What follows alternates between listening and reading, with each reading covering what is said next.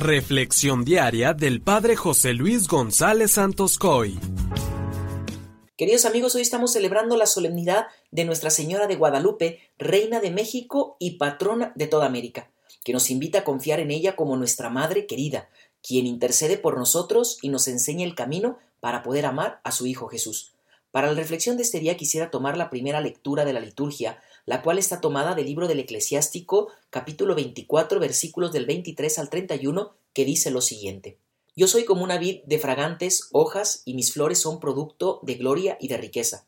Yo soy la madre del amor, del temor, del conocimiento y de la santa esperanza.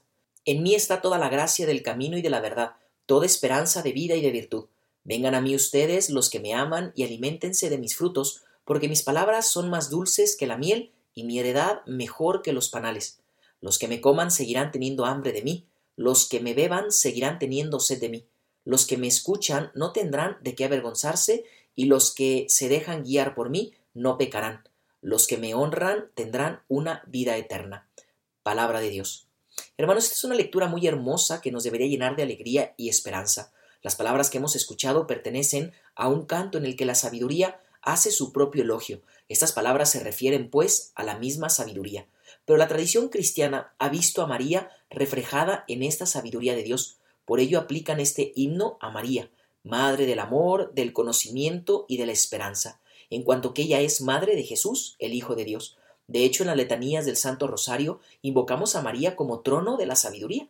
Hoy quisiera entonces hacer unas reflexiones de esta bella lectura. Primero, María es Madre del amor.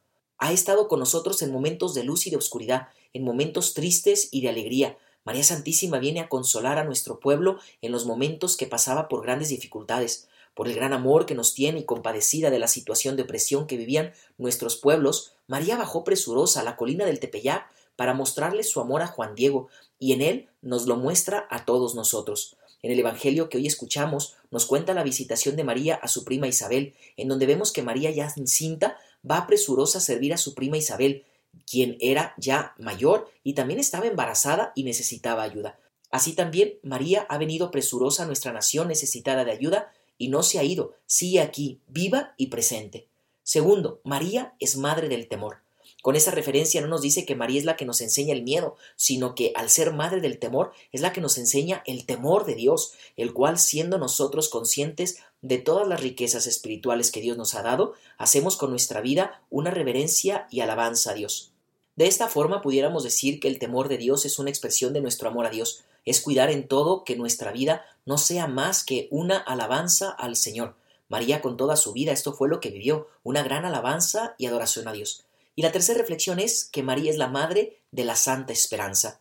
¿En dónde debe estar puesta la esperanza del cristiano? Pues únicamente en Cristo Jesús, y María Santísima es su madre. Fue el instrumento humano que hizo posible que el Verbo de Dios se encarnara en esta historia, en nuestra tierra.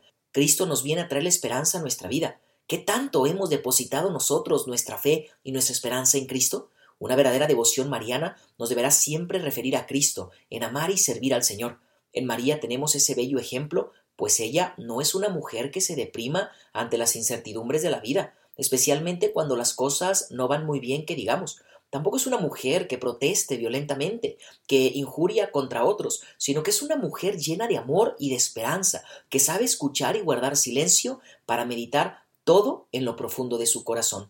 Que la bendición de Dios Todopoderoso, que es Padre, Hijo y Espíritu Santo, descienda sobre ti y permanezca para siempre. Amén.